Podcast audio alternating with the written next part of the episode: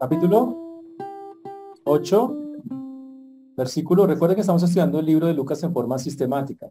Significa versículo por versículo. Y ya estamos en el capítulo número 8 con número 22, dicen las, los personajes. Vamos a mirar si es verdad. Recuerden que lo que hemos visto de Lucas hasta ahora, en todos estos meses, es que Lucas eh, busca que nosotros confirmemos la fe que tenemos en el Señor Jesucristo.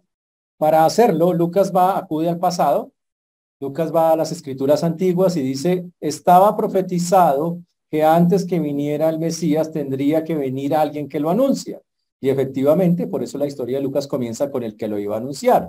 Ese que lo iba a anunciar es Juan el Bautista. Ese es Juan el Bautista. Y por eso la historia comienza. Juan el Bautista, como nace de una manera especial, hombre lleno del Espíritu Santo desde el vientre de su mamá, y es un hombre que va creciendo y cuando crece tiene un mensaje de arrepentimiento. Lleva su ministerio por muchos años hasta que aparece Jesús, que también en Lucas se narra cómo nace.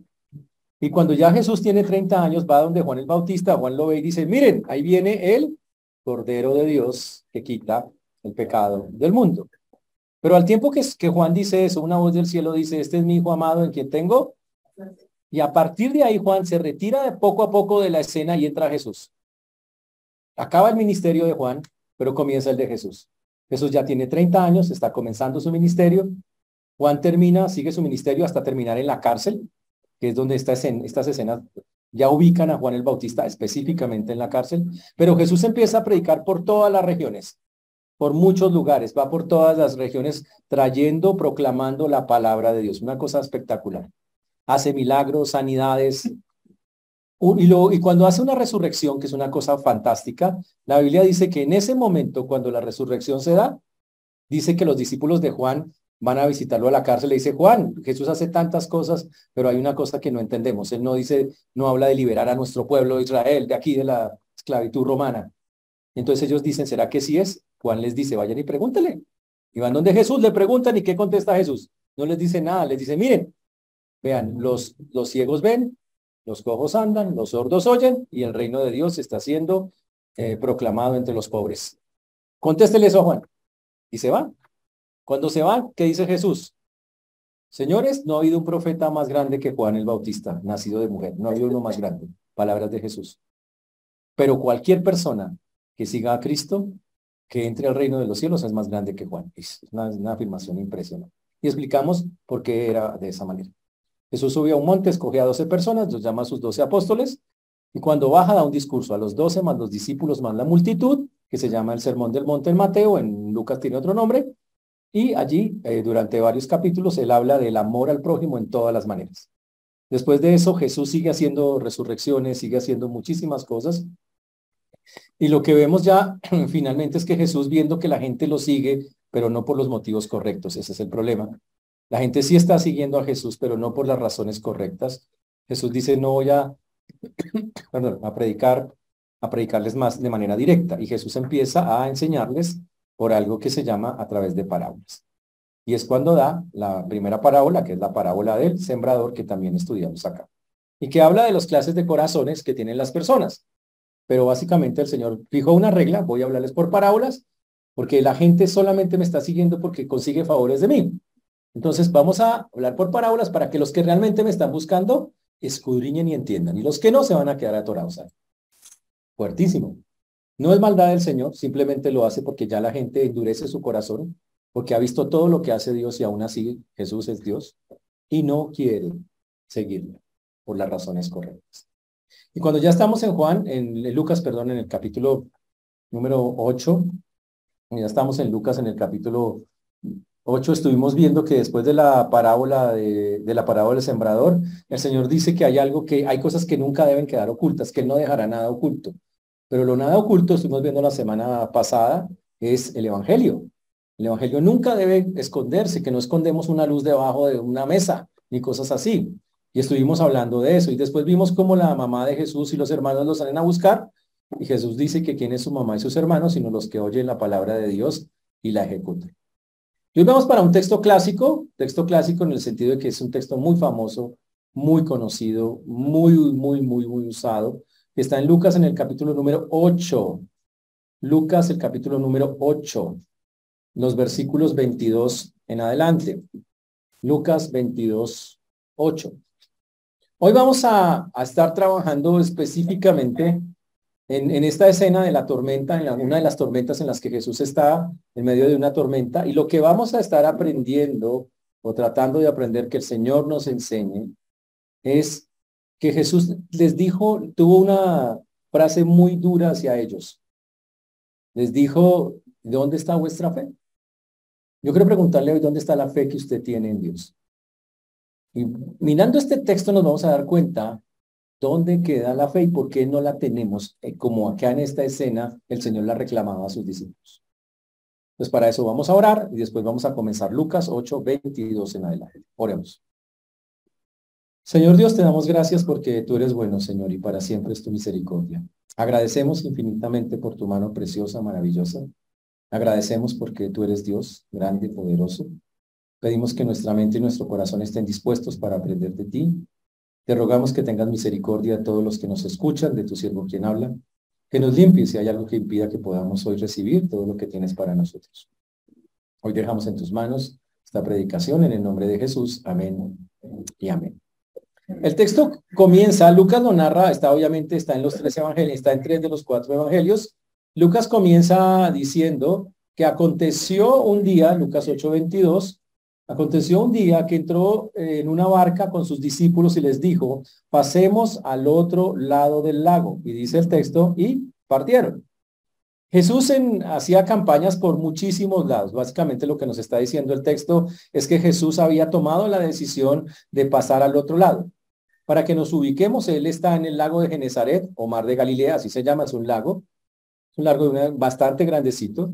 Jesús se encuentra en una orilla del lago y Jesús dice, quiero pasar al otro lado.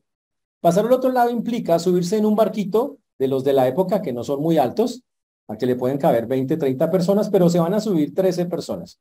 Implica cruzar el mar de Galilea en línea recta en un barco, obviamente que está movido por velas o remos y eso implica unas dos horas y media para llegar al otro lado.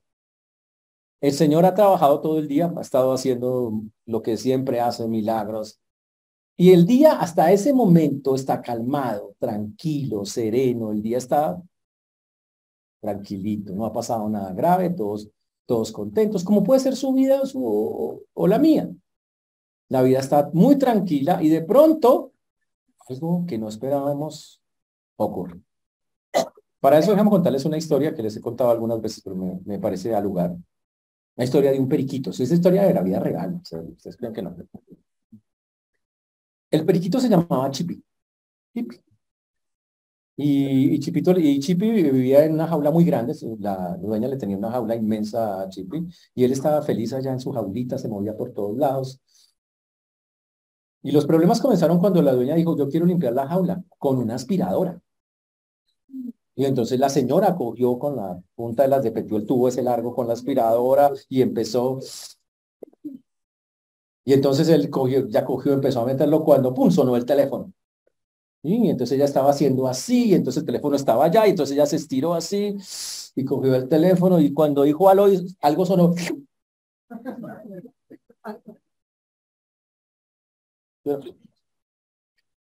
Y ella, votó, y ella ya no vio al, perico, entonces cogió ese teléfono y ¡pum! lo botó por allá y salió y cogió la máquina, le quitó los tubos, fue allá, abrió y ¡pum! y el periquito entre la bolsa todo, todo tiznado, todo asustado, obviamente.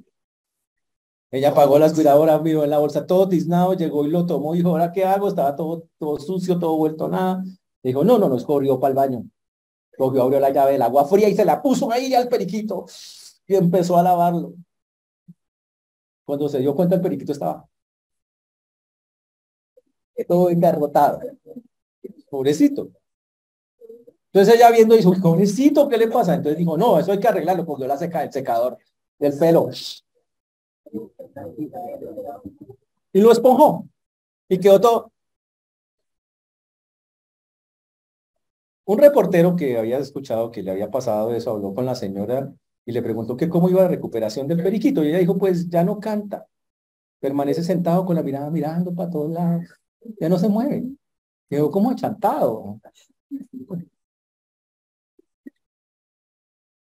Y Y obvio, después de que a uno lo aspiran, lo lavan y lo sequen, pues esa vaina es muy bravo, ¿no? Pero a veces en la vida pasan cosas así, una tras otra. Usted sale de una y ¡pum! viene la otra, y sale de una y ¡pum! viene la otra. Y resulta que usted ni se dio cuenta qué horas pasó. Cuando menos se dio cuenta, usted estaba en el ojo de la tormenta. Estaba metido en una, en una cosa, sufriendo un montón de vainas y todas al tiempo, y usted no sabe para dónde coger, y usted empieza a desesperarse.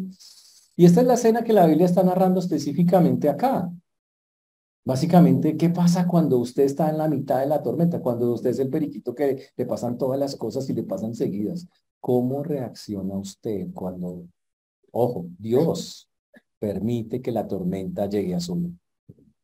Comencemos por decir lo que hay que dejar bien claro. Dios permite las tormentas. Ser una persona que cree en el Señor no quita que vivamos las tormentas propias de una vida. Y a veces van a ser varias tormentas. Es más, usted oye por en las noticias, época de tornados. Usted sabe, uy, no es uno, son varios. Y a veces en la vida va a haber épocas, épocas de, en que eso llega. Llega por diferentes razones. La mayoría de las veces nosotros mismos los provocamos. Nos metemos en cosas que no son, armamos armamos los problemas y nos enclaustramos en cosas y la vida se complica y lleve y a sufrir. Y usted dice, ¿ahora cómo salgo? Y se desespera y otras veces son cosas externas que, que no tenemos ni idea que por qué pasan y entonces nos desesperamos pero con Dios. Y usted empieza a preguntarse, ¿pero por qué yo? O sea, yo vamos a hablar de específicamente todo cómo se comporta el ser humano y por qué el Señor les dijo que dónde quedó su fe. Porque el Señor le extrañó el asunto. Digo, pero ¿qué pasó con su fe? En medio de la tormenta. Entonces, no sé cuál sea o qué momento esté viviendo usted, pero seguramente eh, puede ser que su vida se esté o ha estado complicada últimamente y usted ha visto como que el asunto sube. Usted fue al médico, el médico le dijo, no, eso está, está empeorando. Realmente, mm, nada, yo veo que no hay como mucha esperanza. Y más bien arregle sus cositas. Sería como bueno. Otras veces alguien que usted quiere mucho eh, empieza a sufrir muchísimo por la economía o empieza a sufrir porque está con una persona que no es y usted empieza a ver que todo se desborona a su alrededor o las cosas que usted ha hecho las empieza a perder y hay muchas cosas y su vida se va en picada y entonces usted se desespera. Y es porque no entendemos una cosa básica. Dios habla en medio de las tormentas. Me pregunto si usted ha escuchado su voz. Me pregunto si ha podido oír lo que Dios dice en medio de las cosas más fuertes que le pueden pasar a usted en la vida. Dios habla, señores, aún en los momentos más, más complejos y más difíciles que alguien pueda vivir. Pregúntele a un padre que tiene una rosa en el ataúd de su hijo. Dios habla. Pregúntele a una mujer que recoge una bandera en el féretro de su esposo. Dios habla. Dios habla cuando somos tentados, Dios habla en toda circunstancia difícil y usted imagine, Dios habla. Pero la pregunta es si usted ha aprendido a escuchar la voz de Dios. Si no la escucha, ha perdido la lección. Y es porque le ha faltado fe. Y hoy vamos a tratar de entender cómo hacemos para que eso no pase. ¿Qué podemos hacer para que eso no ocurra? Para no caer en lo mismo que ellos cayeron. Porque la enseñanza está hecha para que nosotros no caigamos en, en lo mismo. Con eso como base entendamos, Jesús tomó la decisión, quiero pasar al otro lado del lago. Y se subió con sus discípulos y se suben los trece, doce más él. Están los tres, incluye a Judas, ¿no? Y una vez les digo. En la historia de Jesús, meta a Judas en todo hasta el final. Dios nunca lo soltó. Y entonces arrancan con Judas y se van. Todos los, los trece. El día está tranquilo, como su día puede estar tranquilo, y en menos de nada, en ese lugar se forma una tormenta. No era raro. En ese sitio era un sitio, eh, aunque que no queda cerca al mar, está a una gran distancia del mar en ese lago. Aún así hay vientos que llegan de todos lados y cuando se combina el frío con el caliente, se empiezan a armar tormentas y son tremendas tormentas. Pero Jesús había dicho, y esa es la parte que tenemos que entender, que Jesús dice, pasemos al otro lado. tengo algo que hacer allá, que obviamente la Biblia nos va a mostrar un poquito más adelante. Y el Señor dice, vamos a pasar. Y efectivamente, vamos a pasar. Y si el Señor dice que vamos a pasar, es porque eso se puede hacer. Él se subió a la barca junto con sus discípulos y el texto nos dice que eh, partieron, versículo 23. Pero mientras navegaban, dice el texto, pero mientras navegaban, él se durmió y se desencadenó una tempestad de viento en el lago y se anegaban y peligraban. Pero mientras él estaba allí, pero mientras navegaban, él se durmió y la tempestad se desencadenó y, Jesús se durmió. ¡Wow! La Biblia de Marcos dice que se acostó en la popa, en la parte de adelante del barco, que no son muy altos esos barcos. Dice que el Señor en toda la esquinita se acostó allá, cogió un bultico de algo y recostó su cabeza y durmió. Tranquilito profundo.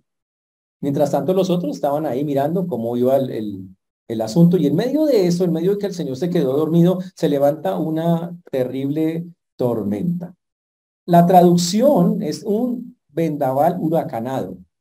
Es un viento que tiene eh, muy fuerte, que tiene, no es un huracán, pero es, es un viento que tiene vientos huracanados, para decirlo de.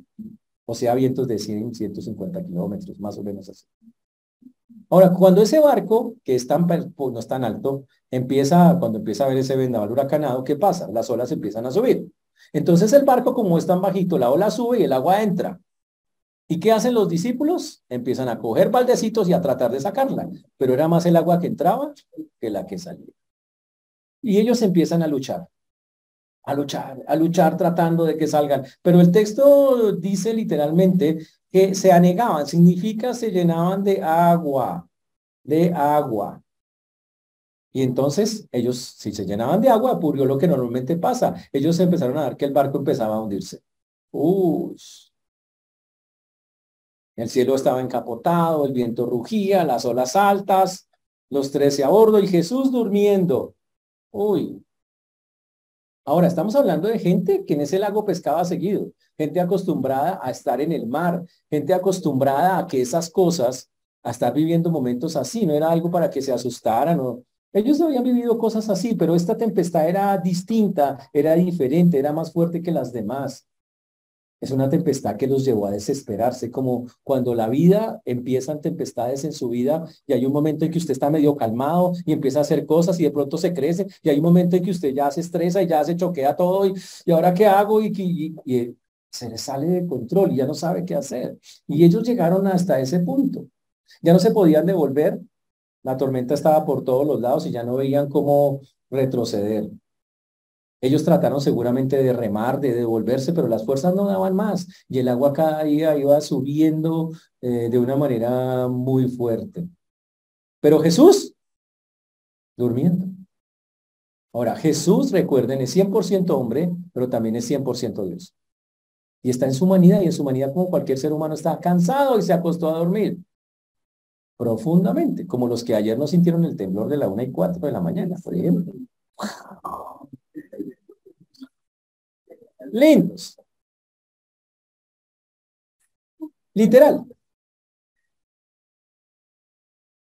Semejante movida tan tenaz y ustedes... Pues si usted puede dormir a la una y cuatro con semejante, pues Jesús dormía tranquilo. El barco se movía, había agua y Jesús... Ahora, los discípulos habían agotado todas sus fuerzas, o ellos, humanas sacando el agua, remando, tratando, y sabe que no pasaba nada. Igual que usted y yo, a veces en nuestras fuerzas, yo quiero salir de esto, y le hace por aquí, y le hace por acá, y rema a ver si sale, y hágale, y hágale, y un día se da cuenta, no, no funciona, no puedo más, ya me cansé, no tengo más fuerza. Y dice, no más. Pero ellos tenían a Jesús en el barco. Entonces hicieron algo que, wow, versículo número 24. Versículo número 24.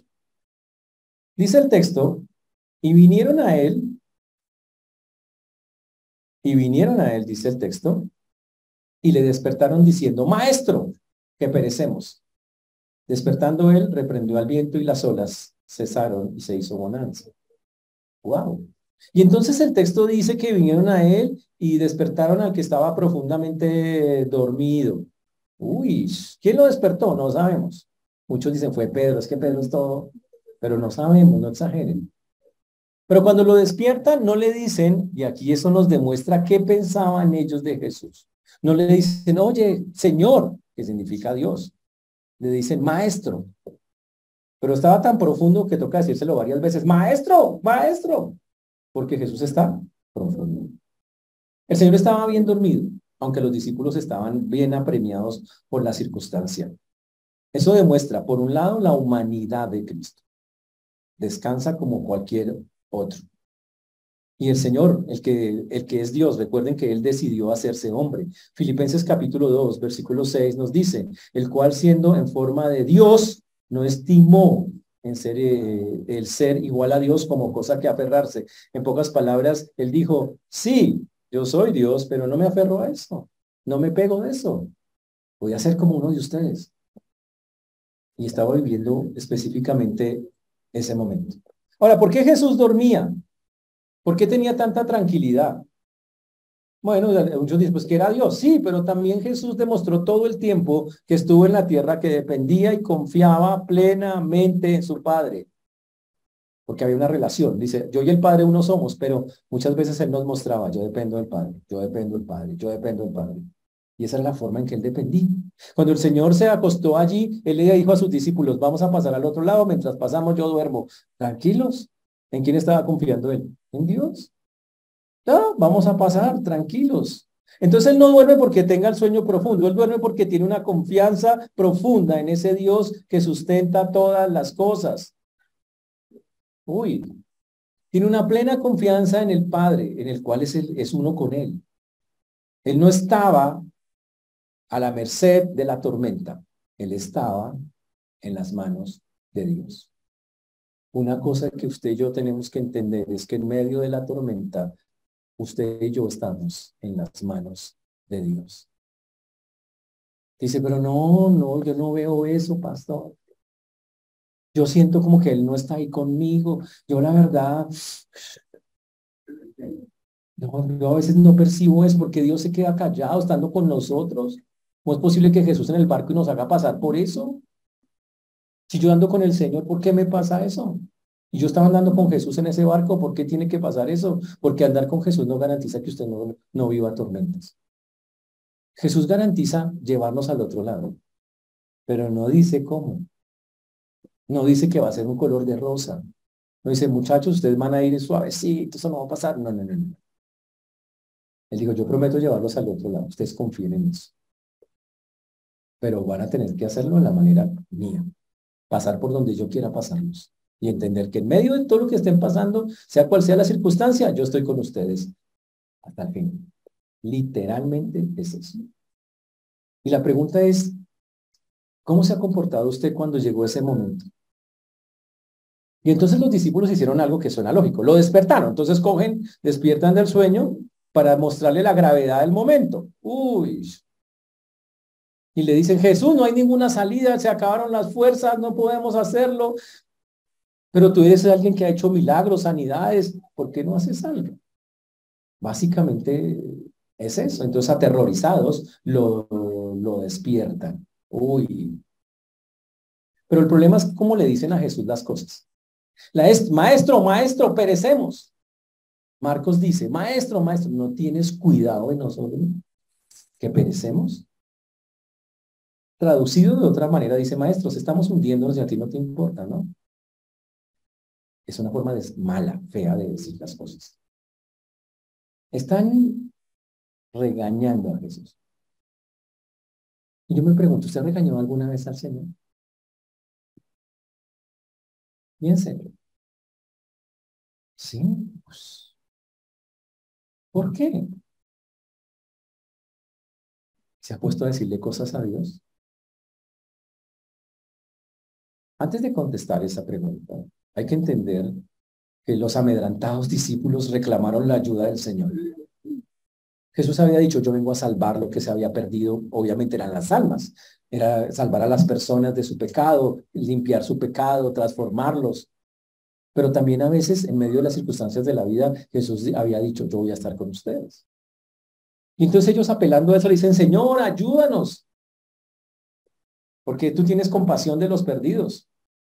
Tú tienes el poder para hacer, para hacer cosas. Pero todavía no creían en él, por eso le llaman maestro. Tenían una fe que llamamos imperfecta. Yo creo en ti, pero no, pero si tú haces hartas cosas y eres poderoso, pero, pero, pero Dios no, todavía no. Y eso es lo que está recalcando el Señor. Todavía les falta entender cosas que ojalá nosotros entendamos acá, donde entendamos Jesús necesariamente es Dios. Y entonces Jesús hace algo increíble, lo despiertan, Jesús se para rápidamente y el texto dice literalmente en el versículo 24, dice, reprendió el viento y las olas, cesaron y cesaron. Y entonces el Señor se para y dice reprendió. La palabra reprendió en la Biblia solo se usa muy pocas veces y se usa solo para una cosa, para reprender fuerzas malignas, para reprender al diablo, a sus demonios. Es la única que, forma uso de la palabra. Y entonces usted dice, uy, ¿cómo así ese viento? ¿Quién lo formó o qué? Entonces fue el mismísimo, en persona vino el mismísimo y levantó un viento. Entonces yo le preguntaría a ustedes, ¿Satanás puede levantar un viento? Mm. Recuerden, Satanás es un ser creado, ¿no? Nunca, nunca igualen a Satanás con Dios. Satanás, Dios es Dios, o tiene todos los omnios, ni presente, donde es Dios. Satanás no tiene ningún omnio, no está en todas partes al tiempo, él no sabe todo, él es, un ser creado. Un ángel caído, poderoso, pero caído. Le rinde cuentas a Dios. Pero tiene el poder de levantar una tormenta. Y la respuesta es Job capítulo 1. Ya cálmese, pero es que ustedes son tan ansiosos, qué horrible. Job 1. La respuesta está en Job capítulo 1. ¿Conocen la historia de Job, cierto? Job es un hombre que es muy juicioso con Dios, súper juicioso, derecho, hace sacrificios por sus hijos. El tipo tiene un temor por Dios reverente, es un hombre serio. ¿Cómo era que hasta viene los domingos y los miércoles? Para decirlo así en términos, es el tipo serio con las cosas de Dios. ora constantemente. Pero un día, dice la Biblia, que Satanás, porque Dios lo llamó, mandó llamar a todos su creación y mandó llamar a Satanás. Y empezó a charlar Satanás con Dios. Esa es la conversación inicial de Job. Y entonces Job le eh, Satanás le dice a Dios, usted tiene un siervito que se llama Job, el tipo súper espiritual. Pero ¿sabe por qué ese tipo es tan espiritual? Porque usted le de todo. El tipo tiene casa, carro, beca, tiene todo. Usted lo bendice mucho, pero quítele las cosas y verá que ese tipo de una vez lo va a botar. Dios le dice, no, no es así, el tipo es derecho conmigo. Dijo, pues préstemelo. Y entonces usted tiene que preguntarse, oiga, Dios, Dios nos puede prestar a Satanás. Y yo le respondo, claro que sí. Este no es el único ejemplo. Dice, ya sea sus ya los veo asustados. A ver, cálmense, a ver. En la Biblia un día, un día, Jesús estaba hablando con Pedro. Y el Señor le advirtió, Pedro, usted me va a negar. Pedro, ay, que no olvides, me muero por ti. Usted me va a negar, que no, que no. Me, tú, es más. Y le dijo, tranquilo, Pedro, Satanás os ha pedido para zarandearos. Satanás lo pidió prestado. Y yo he rogado al Padre que cuando pase eso, usted sea fuerte. Eso dijo Jesús. ¿Te imaginas Satanás pidiéndolo prestados a ustedes? Uf, buenísimo. Yo sí quisiera que los prestaran por un ratito. No, yo pensando humanamente, ¿no? El préstamo no es para acabarlos. Porque ¿hasta dónde va a llegar Satanás? Hasta donde Dios le permita. ¿Cómo sabemos eso? Por la Biblia. En Job capítulo 1, versículo 11 dice, vamos allá. Job capítulo 1, versículo 11, lo voy a colocar acá para que ustedes lo vean ahí. Dice, pero extiende ahora tu mano y toca todo lo que tiene y verás si no blasfema contra ti en tu misma presencia. Dios le dice, ¿sabe qué? Toque todo lo que tiene Job menos su vida. Y va a blasfemar. Wow, es, interesante, ¿no? ¿Y qué le, dice? Y dijo Jehová, y entonces Dios le contesta, esa es la propuesta de Satanás. Entonces Dios le contesta y le dice a, a Satanás, ¿sabe que sí, se lo presto? Dice Jehová, a Satanás, he aquí, todo lo que tiene está en tu mano, solamente no pongas tu mano sobre él, sea sobre su vida. Y salió Satanás de delante de Jehová. Dijo, le puedes hacer lo que quieras, menos matarlo. Ya los veo asustados, tranquilos. Esto termina bien, serio. ¿Y qué dice la Biblia que pasó enseguida? Dice entonces que Job empezó a perder cosas. Dice que empezó a perder su ganado, versículo 14, Job 1.14. Vino un mensajero a Job y le dijo, estaban arando los bueyes, las asnas paciendo cerca de ellos y acometieron los abeos y los tomaron y mataron a los criados a filo de espada. Solamente escapé yo para darte la noticia. Se murieron todos, se acabaron las ovejas. ¿Quién hizo eso? Satanás. Y aún estaba hablando cuando vino otro y dijo, fuego de, fuego de Dios cayó del cielo que quemó las ovejas y a los pastores de las ovejas y los consumió. Y solo yo escapé para darte la noticia. Y todavía, y dice que viene una tras otra, como, como chip el pájaro. Todavía estaba hablando y vino otro y le dijo, los caldeos hicieron tres escuadrones, arremetieron contra los camellos y se los llevaron y mataron a los criados. A filo de escada y solo, solamente escapé yo. Y llegamos al 18 y dice, y entre tanto que hablaba vino otro, y la más grave de todas, tus hijos y tus hijas estaban comiendo y bebiendo. Vino en casa de su hermano el primogénito, y un gran viento vino del lado del desierto y azotó las cuatro esquinas de la casa, la cual cayó sobre los jóvenes y murieron. Y solo escapé yo para darte la noticia. Y le mata a los hijos. ¿Quién lo hizo? ¿Quién levantó ese viento? Satanás. Entonces puede levantar una tempestad. Claro, pero ahora no es que cada, hora cada vez que se levante una tempestad en su vida usted diga el, diablo es el enemigo. No, no, no. La mayoría somos nosotros. Pero en algunos casos, para este específico, pues Satanás.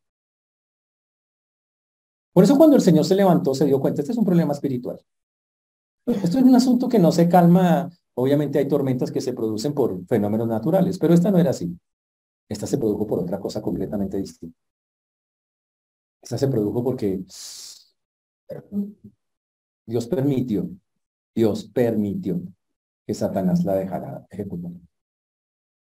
¿Para qué? Ya vamos a darnos cuenta para qué.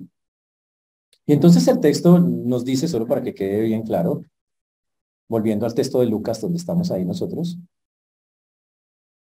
ahí en el 824. Entonces despiertan al Señor y el Señor dándose cuenta que es un problema espiritual. Entonces el Señor se levanta y hace lo que puede que hacer cuando el problema es espiritual. Reprende, que es una palabra que llega y somete. Y le dice al viento y al mar, alto. Trate de decirle usted en un aguacero, alto al aguacero, a ver qué va a pasar. Le cae un rayo y le pega su quemada para que aprenda. Qué recato ni qué pan. Ahí queda usted. Pero Jesús se paró y le dijo, alto, te reprendo. Y básicamente es, sujétate. Y el texto dice algo increíble que no pasa cuando las tormentas se acaban. Dice, reprendió al viento y a las olas y cesaron. Y se hizo gran bonanza. Habla de algo que pasó de manera instantánea, eso no pasa. Así pare la lluvia, el oleaje sigue por muchas horas hasta que baja. Eso no pasa. Pero aquí todo el oleaje, toda la vaina se calmó así, en un segundo. Todo quedó. Y entonces aparece la palabra bonanza. ¿Qué es bonanza? Una belleza dijo esta mañana, eso es un programa de televisión. Le dije, de pronto usted lo vio, yo no alcancé a ver esa vaina, pero...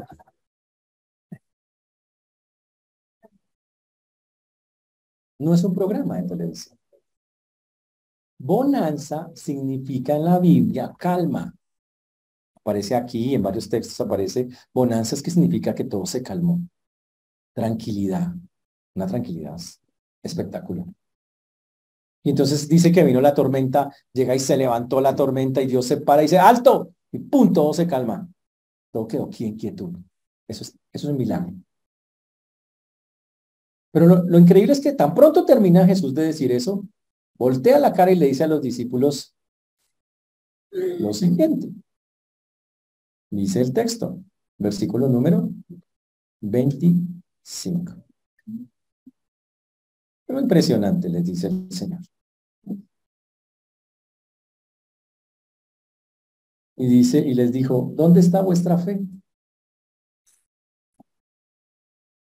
Tremenda frase. Les dice, ¿dónde está vuestra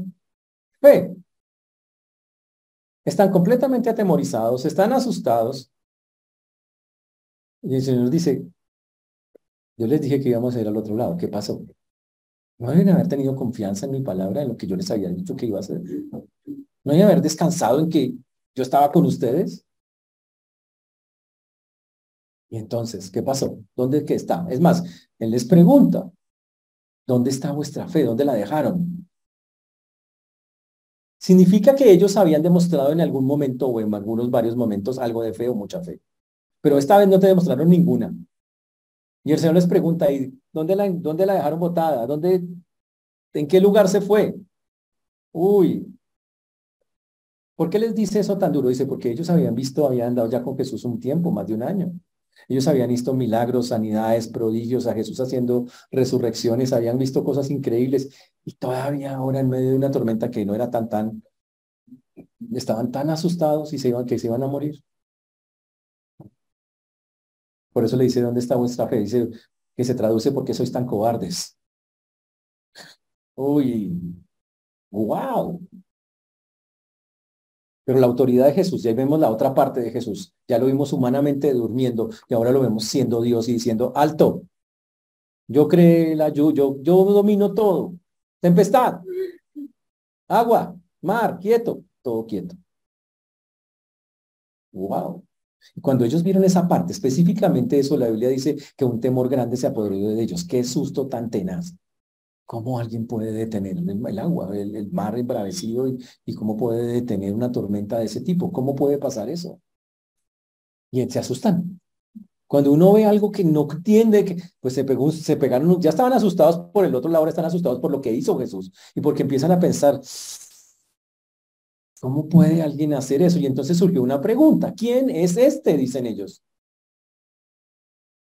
Que dice así el texto, ¿quién es este? que aún los vientos y, y a las aguas manda y le obedece. La respuesta es obvia. ¿Quién es el único que puede mandar sobre los vientos y las aguas y obedecer? Es Dios. Pero hasta ahí la historia es muy bonita como termina. Pero hablemos de la realidad. Vamos a subir al barco a usted. Al barco de la vida. ¿Cómo hubiera reaccionado usted? Y usted dice, no, yo hubiera sido valiente. Para mí eso no. Yo con mi oración de los domingos tengo. Me hace súper fuerte. No necesito más. ¿En serio? ¿Y sin tener un devocional? ¿También cree que es fuerte? ¿Sin buscar a Dios todos los días? Para eso vamos a coger un ejemplo clásico. Vamos a volver a Job. Job es excelente. Vamos a ir al libro de Job. Ya vimos que Job, Satanás lo coge y efectivamente Satanás toca todo menos su vida, pero lo enferma y dice que la Biblia que le da lepra. Y entonces eh, dice que Job tiene que coger una estera, la pone en el piso, se pone un costal para demostrar la tristeza que tiene por lo que está viviendo y se, empieza se le empieza a caer a pedazos la piel porque tiene lepra, pero está vivo. Y entonces dice que se rasca con una olleta. Dice el texto y empieza a rascarse con una olla. Nadie se le acerca, huele a mal. Y lo único que le queda es una esposa súper linda, que cuando se acerca le dice, maldice a tu Dios y muérete. Pertierna la señora. Queda solo. Solo. Y entonces hace Job la demostración de lo que nosotros hacemos. Tristemente. Job comienza diciendo, Job capítulo 3, versículo número 2. Empieza diciendo lo que usted y yo seguramente haríamos. Perezca el día en que yo nací y la noche en que se dijo varones concebidos. Después dice, sea aquel día sombrío y no cuide de él. Dios desde arriba ni claridad sobre él resplandezca. O sea, maldijo el día en que nació así a vivir esto. Usted no ha dicho eso, ¿cierto? Menos mal. Pero no, lo más interesante es que Job empieza a pensar y a meditar y a buscar, pero ¿por qué me pasa esto? ¿Seré que yo soy culpable? ¿Para qué vine a esta tierra? Y empiezan todos a filosofar, ¿no? Ser o no ser. Ahí el dilema. ¿Por qué? No es justo, no me parece. Y empieza a darle vueltas al asunto, tratando de encontrar una respuesta que no encuentran, porque no la van a encontrar. Y Job hizo exactamente lo mismo. Pero cuando él está pensando y sintiéndose mal porque por, y tratando de comprender por qué me pasa, le aparecen tres bellezas. Los superamigos de Job. Y en lugar de decirle, hermano, tranquilo, ánimo, los tres empiezan a decirle, si usted está así es porque seguro, quién sabe usted qué hizo con Dios. Eso no es gratis. Usted la debía. Te estás pagando, hermano. Más bien agache la cabeza y reconozca que usted es un repecador, un sucio, y empiezan a decirle a Job los tres amigos que él es de lo peor, que todo eso le pasó por su culpa, porque él, se, porque él es malo, porque... Y Job empieza a tratar de defenderse, no, pero yo no he sido tan malo, mire que yo todos los días oro, todos los días hago sacrificios, todos los días le pido al Señor perdón por mis pecados. Y el tipo era así, en serio, el tipo era serio. Y los tres del duro, denles duro. Las bellezas están ahí al lado y cuando Job empieza a ver que, que sus amigos siguen y continúan ahí molestando eh, la, la, vida, Job ya se cansa de hablar con ellos y entonces empieza a hacer lo que hacen muchos, a quejarse literalmente con Dios.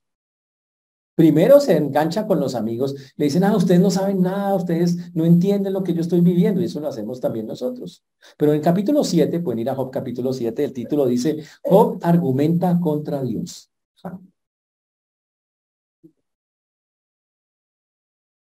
Y empieza Dios a argumentar contra el Señor. Voy a usar Job capítulo 7, versículo 4 Solo para entender qué pensamientos pasaban por la mente de Job. Job capítulo 7, versículo número 4. Dice, cuando estoy acostado digo, ¿cuándo me levantaré? Mas la noche es larga y estoy lleno de inquietudes hasta el alba. El tipo está desesperado. Y fuera de eso, él dice, él siente que, que las cosas son muy terribles.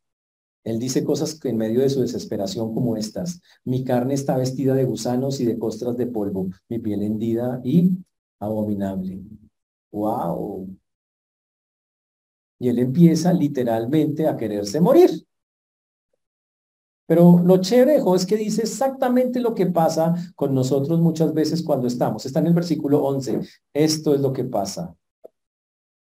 Entonces él habla con Dios y le dice, por tanto no refrenaré mi boca, Señor, no me voy a quedar callado, esto que me está doliendo. Hablaré en la angustia de mi espíritu y me quejaré con la amargura de mi alma. Uy, Y es cuando usted empieza a hablar y le dice, pero no es el colmo, Dios, a mí no me parece, no es justo. Y, habla tal cual así, habla con angustia de su espíritu, quebrantado, amargado, llevado. ¿Sabe qué hace Dios cuando usted empieza a hablar? Dios hace esto.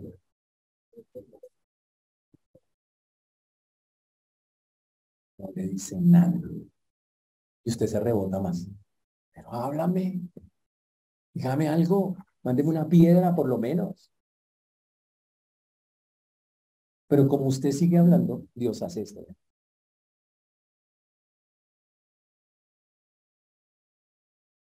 ¿Sabe qué? Dios deja que se desahogue. Job se gastó 34 capítulos desahogando. Y hay algunas bellezas que se, tienen su, se gastan su tiempo para desahogarse desde por la mañana por la noche. ¿Y por qué? Y es que no me parece, y es que no es justo, es que no puede ser así. ¿Y por qué permites eso? ¿Y por qué no uno? ¿Y por qué lo otro? Se parece a algunos de nosotros, ¿no? Hijo, razonaba, y a veces se ponía bíblico. A veces, había momenticos en medio de todo eso. Ay, Señor, pero y por ejemplo, en el capítulo 9 se puso todo bíblico. En medio de todo ese asunto. Ciertamente yo sé que es así. ¿Cómo se justificará el hombre? Ah, dice así. Respondió Job y dijo, ciertamente yo sé que es así. ¿Cómo se justificará el hombre con Dios? Yo entendía, yo sé que no me puedo justificar delante de Dios, pero no me gusta, es el colmo. Y, y qué sé. Entonces, y así pasa con la gente. Usted por momenticos como que se calma y dice, yo sé, Señor, que tú eres soberano y sé que tú eres grande, pero ¿por qué me pasa eso a mí? Porque ya hágale, sigue quejándose. Y Dios qué hace cuando usted se pone así, vea. Dice, continúa, desahógate, suelta todo lo que tienes. Y efectivo, ¿qué hizo? Siguió desahogándose. Cuando llegamos al capítulo 10, José está hastiado hastiado de la vida. Dice Job capítulo 10, versículo 1. Está mi alma hastiada de mi vida. Daré libre curso a mi queja. Hablaré con amargura de mi alma. Y vuelve y dice, pues que voy a hablar así en la amargura, me da piedra, le voy a decir lo que siento. Y lo suelta. ¿Le ha pasado, hermano? Pero como les digo, solo se gastó 34 capítulos quejándose.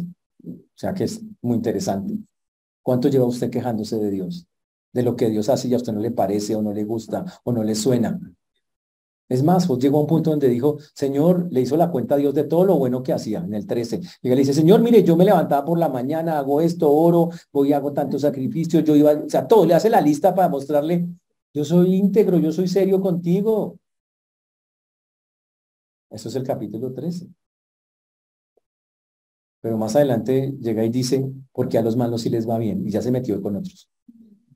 Dice, en cambio, porque a esos tipos allá que están allá, eso sí les va re, bien, y yo que estoy juicioso.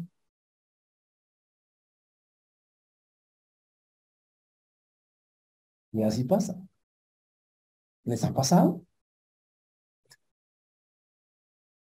Y más o menos él, todo el tiempo está diciendo lo mismo. Pasa de un lado al otro. Pasa de, Señor, tú eres grande, poderoso, pero ¿por qué me pasa a mí? ¿Por qué a los demás les das bien? No es justo, porque a ellos sí les das cosas, a mí no.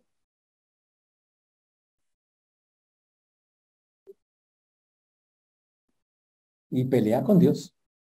Y dice, por favor, escúchame. O sea, él le argumenta a ver si Dios cambia de opinión. Dice, Señor, de verdad, en serio, eh, mire, yo tal cosa, tal otra. Y básicamente le está diciendo, no me hagas eso. No, no, no, que yo no siga en esto, que yo no tengo por qué vivir todo eso. Y le dice que él es soberano, que Dios es soberano, se lo dice varias veces. Pero ¿sabe qué dice Dios en todo ese asunto? Dios dice, ¿sabe qué vea? No quiero decirle absolutamente nada. Cuando llegamos al capítulo 30, imagínense, ya lleva como 20 capítulos quejándose. Dice, dice el título, Job se lamenta de su desdicha. y él dice, ¿para qué sirve que yo esté vivo y tenga estas fuerzas? ¿Para qué sirve que yo tenga estos brazos? ¿Para qué sirve que yo tenga este, este conocimiento? No sirve para nada. O sea, entra en autoconmiseración, pobrecito yo. Soy una vil cucaracha que no sirve para nada. Increíble. Y sigue diciendo cosas. Increíble hasta que finalmente Job deja de hablar.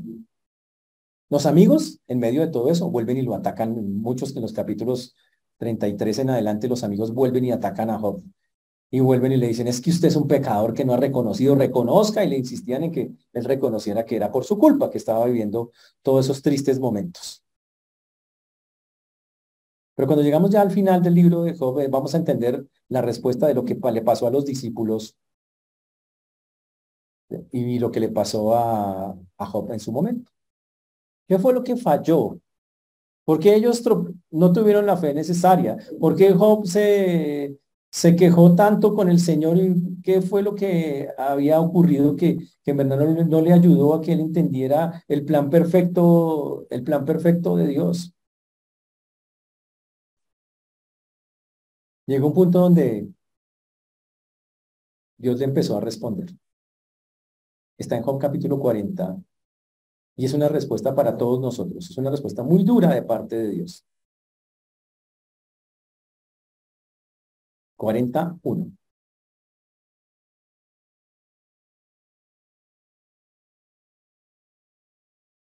¿Es sabiduría contender con el omnipotente? ¿Es sabio que tú pelees con el omnipotente? ¿Tiene algo inteligente que tú te agarres con Dios?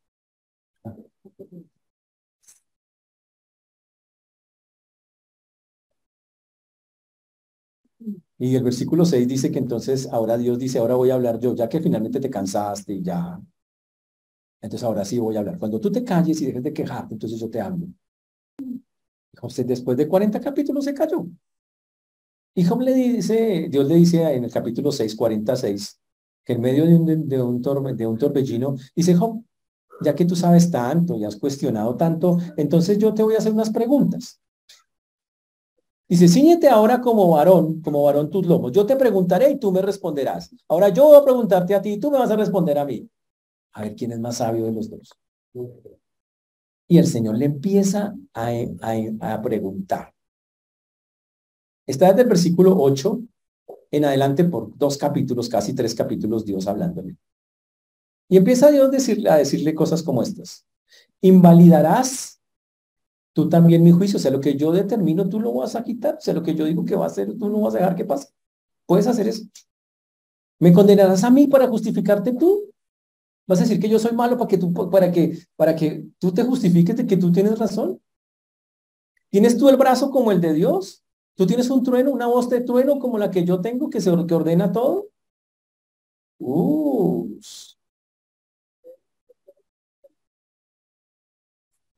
Wow. Y el Señor le empezó a preguntar, ¿y dónde estabas tú cuando yo hice los cimientos de la tierra? ¿Usted dónde estaba cuando yo hice la tierra? Y cuando yo hice las estrellas, ¿tú dónde estabas? Y cuando yo hice el mar y la luna y las, todo, todo, todo lo que hay en la, todas las constelaciones. Cuando yo sujeté al leviatán, o sea, los animales, cuando los sujetó, cuando los maneja, cuando le dice que vayan por allí, por allá, dice, ¿tú dónde estás cuando yo hago eso? ¿Por qué te agarras con Dios? Es que no sabes con quién te estás agarrando.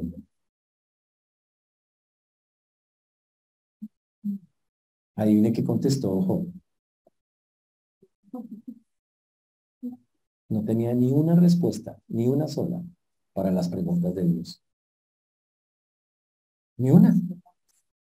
No tenía forma de hacer eso. Entonces Job hizo lo que finalmente tocaba hacer, reconoció qué pasó, lo hizo en el versículo 42. Versículo 1. Yo conozco que todo lo puedes y que no hay pensamiento que se esconda de ti. Yo, Señor, ya entiendo, yo ya entiendo que todo lo puedes, que no hay ningún pensamiento, ya entendí que leíste todos mis pensamientos. Y Job llega a esta conclusión tan bonita en el versículo 3. Aquí está.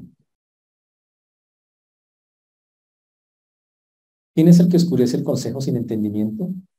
Por tanto, yo hablaba lo que no entendía, cosas demasiado maravillosas para mí que yo no comprendía. Dice Job. Y sale ese versículo famoso que es el 5, que es, ese es el versículo más famoso de Job. De oídas te había oído, mas ahora mis ojos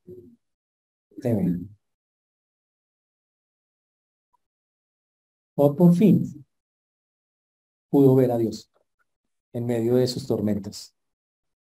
O por fin entendió, Dios estuvo ahí todo el tiempo, pero no pudo actuar porque yo solo me quejaba y, y yo no lo buscaba y Dios no puede actuar si usted, si usted sigue quejándose. Si usted no empieza a decirle, te necesito. Y no es que no pueda llorar. Siempre les he dicho, si les duele algo, lloren.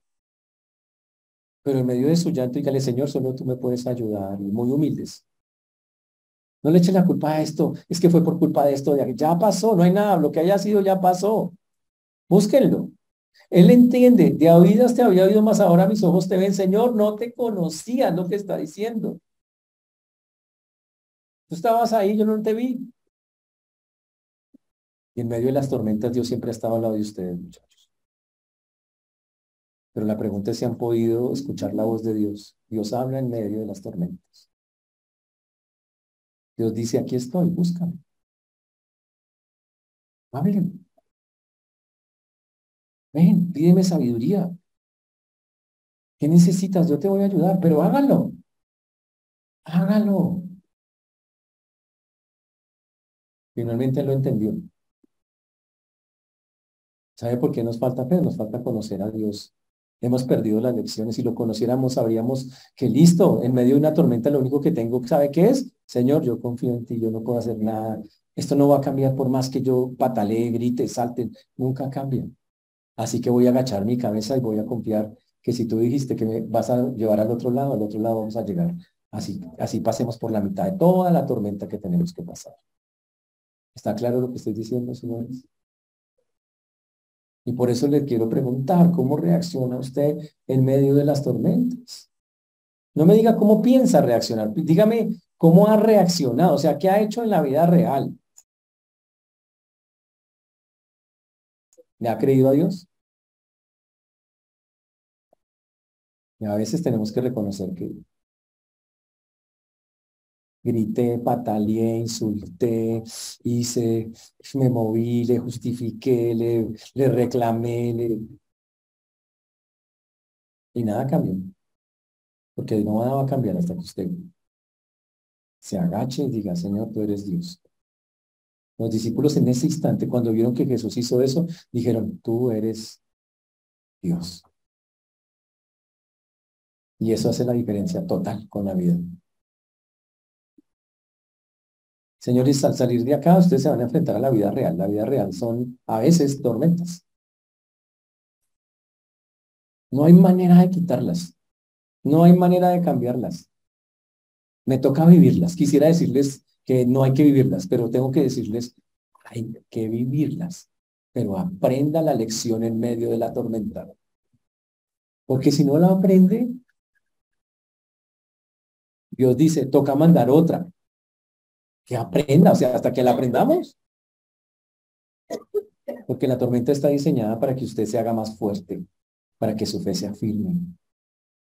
¿Se acuerdan de la frase eh, eh, que, dijo, dijeron en este texto a los discípulos cuando despertaron a Jesús? Le pegan su jalada, ¿no? Señor, maestro, maestro, no tienes cuidado de nosotros. No tienes cuidado de nosotros que perecemos. Básicamente es lo que, lo que el texto normalmente dice de nosotros. Muchos dicen que esa frase, obviamente están los once ahí, los doce reunidos, pero muchos dicen que eso lo dijo Pedro. Y digamos que no lo haya dicho, pero estaba ahí y, y aceptó eso ahí, fue con ellos a despertar a Jesús. O sea, Pedro estaba desconfiando del Señor. Pero ¿sabe qué? Pedro sí aprendió. Después le pasaron más cosas y Pedro tuvo que aprender más, tuvo que negó al Señor y el Señor lo miró sin decirle nada y se pegó la chantada de la vida a Pedro cuando el Señor lo miró por haberle fallado. Y Pedro se fue a pescar y el Señor lo fue a buscar. Pero 30 años después, Pedro escribe un texto que se llama Primera de Pedro, capítulo 5. Primera de Pedro, capítulo 5, versículo 7.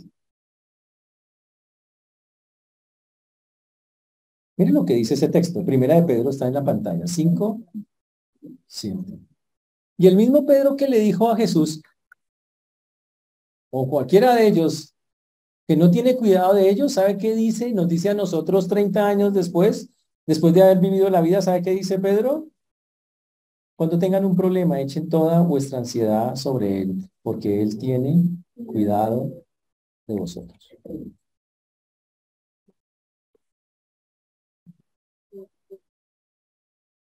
¿Cuántos años tienen que pasar para que usted aprenda a confiar en el Señor? ¿Qué les tiene que ocurrir para que ustedes digan, sí, Él tiene cuidado de mí y lo practico en la vida real cuando pasan las cosas? Esa es la aplicación. Aprender a confiar. Muchachos, lo más grande que tenemos es que Dios nos va a sacar al otro lado. Nos va a llevar al cielo. ¿Cómo? No sé, pero nos va a llevar al cielo a través de su Hijo.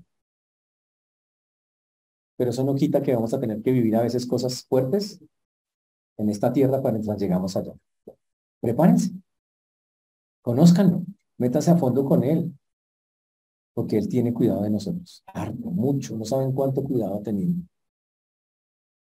Pero si usted no lo cree, su fe flaqueará y usted sufrirá mucho. Así que hermanos, solo puedo decirles ánimo a confiar en Dios. Llueva, truene relampaguee, Él es bueno. Y su misericordia, dice la Biblia, es para siempre. Pongámonos de pie y oremos. Señor Dios, te damos gracias por esta mañana, por este tiempo. Gracias por todo lo que tú haces, Padre. Gracias por tu mano preciosa, maravillosa. Gracias por cuidarnos a pesar de nuestra incredulidad. Gracias, Padre. Pedimos que sigas obrando en nuestras vidas a pesar de nuestras dudas. Ayúdanos a aprender las lecciones, a escucharte en medio del dolor y del sufrimiento, a escucharte en medio de esas tormentas tan duras y tan difíciles que llegan a la vida, Señor. Y a saber que estás ahí, que no tengo que verte para creerte, solo tengo que confiar que de alguna forma que ya vez ni entienda, tú obrarás. Por eso hoy dejamos en tus manos, Señor, esto ayúdanos a que nuestra fe crezca. Pues te rogamos y te suplicamos que así lo hagas, Dios, por amor de tu. Ayúdanos a recordar esta verdad en la próxima tormenta que venga en nuestras vidas, pues lo pedimos en el nombre de Jesús. Amén y amén.